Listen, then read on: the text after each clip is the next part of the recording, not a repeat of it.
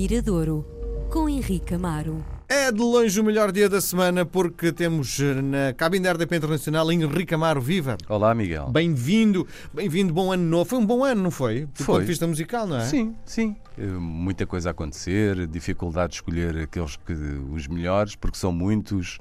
Enfim, há aqueles dramas de toda a gente que é.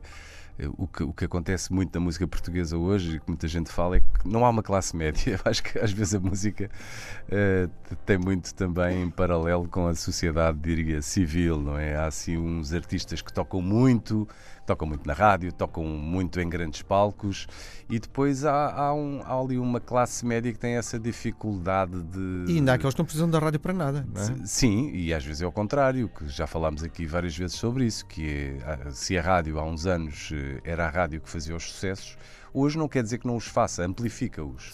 Mas muitas vezes chegam à rádio com, com a carreira feita, com o seu público já definido. Depois amplifica muito. Sim. Tudo o que é mediatizado é amplificado, mas chegam à rádio já legitimados. Sim. Já não é a rádio Eu que não sei se já partilhei isto contigo. Uma vez eh, no, no Alive, estava com uma amiga e passou uma miúda por nós com segurança, toda a gente a tirar fotografias, a querer. Quem é? É uma youtuber. Não, não precisa nem de televisão para se promover, nem de nada. No fundo, é o YouTube, a sua forma de, de se promover.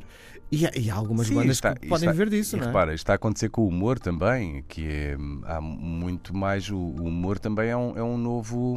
Há as novas estrelas do humor, que é algo completamente novo. Que há, há, o- há artistas de humor que enchem grandes, grandes plateias.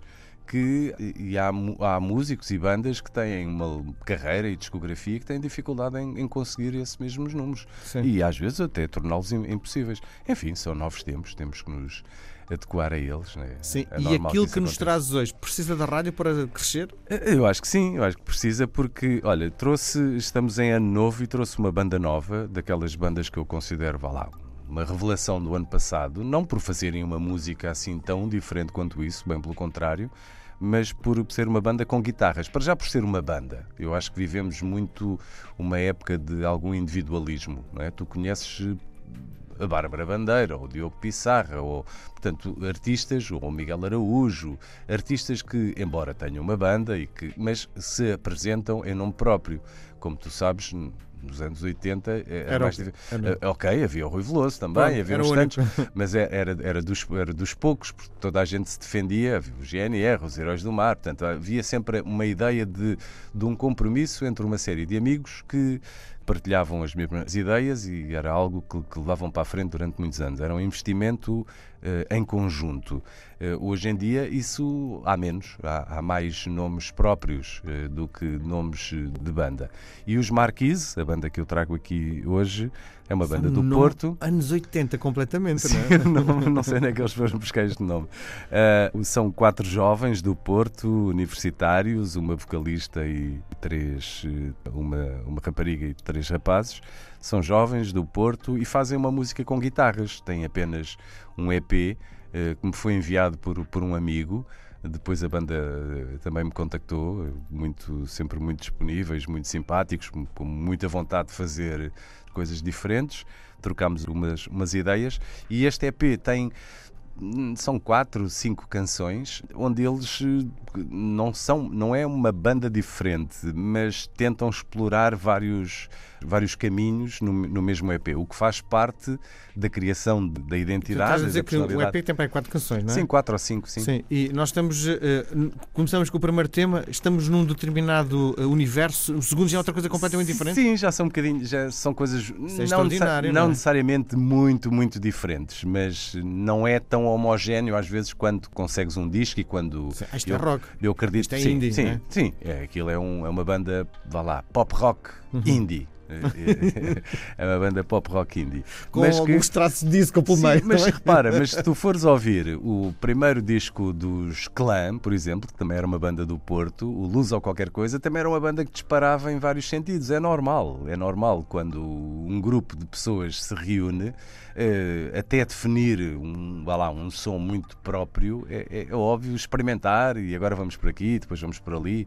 É, é que há, há unidade, mas é uma banda que ainda está a definir o seu som. É interessante também vir do Porto, porque o Porto perdeu o Porto é, é uma cidade realmente, e, e eu às vezes quando volto atrás no tempo, e aos anos 80 e também tento. O Porto sempre teve um som, diria, diferente. Há Sim. artistas realmente. Vou lembrar aqui já Fumega. Já Fumega. O GNR. O, o GNR, o, depois o Pedro Brunhosa, os Clã, os Ornatos Violeta. Mas o Porto caminhou, eh, parece que caminha num sentido diferente daquilo que consideramos ou que chamamos o, o mainstream, não é? Uh, é, é uma cidade muito libertária. A música que faz é uma música muito liberta, sem compromissos com a rádio, com uma vertente, diria, mais comercial.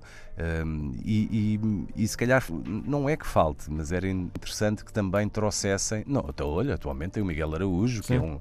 Mas faz o maior um, Miguel Araújo, é, um, é que toca muito e que está a fazer a sua discografia e olha que tem uma personalidade que é, que é dele, se calhar herdeiro de uma geração, o herdeiro de um, de um Rui Veloso, não é? Sim. Possivelmente é o mais legítimo herdeiro do Rui Veloso que, que, que apareceu nos últimos anos.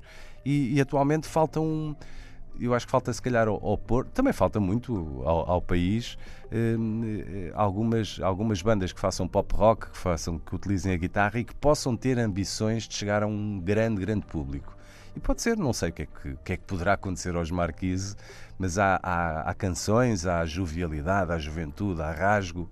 E a mim chamou-me a, a, atenção esta, esta banda muito, muito obscura e desconhecida. Portanto, estamos no início de 2024 e mais do que estarmos aqui em busca de, de algo do passado, vamos lançar sementes para o futuro e trazemos os Marquise ao Miradouro.